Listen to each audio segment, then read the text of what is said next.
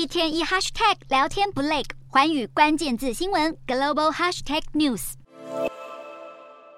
美军战机清楚拍到一颗球形物体在海面上高速飞行。另一段影片中，一架三角形飞船在夜空盘旋，还散发强烈光芒。数十年来，美国政府和军方一直对不明飞行物 UFO 议题尽量避谈。不过，随着目击事件增加，现在就连国会都想一探究竟。美国国会众议院当地时间二十六日召开 UFO 听证会，三位美军军官出庭作证，带领大家窥探这个神秘领域。其中，美国海军退役飞官格雷夫斯以及空军前情报官格鲁斯当众爆料，其实美国空军一直存在回收坠毁 UFO 的秘密计划，还对物体上的高科技进行逆向工程，也就是对取得的科技进行分析研究，进而模仿。而当被问到美国政府何时掌握到外星生命时，格鲁斯这么回答。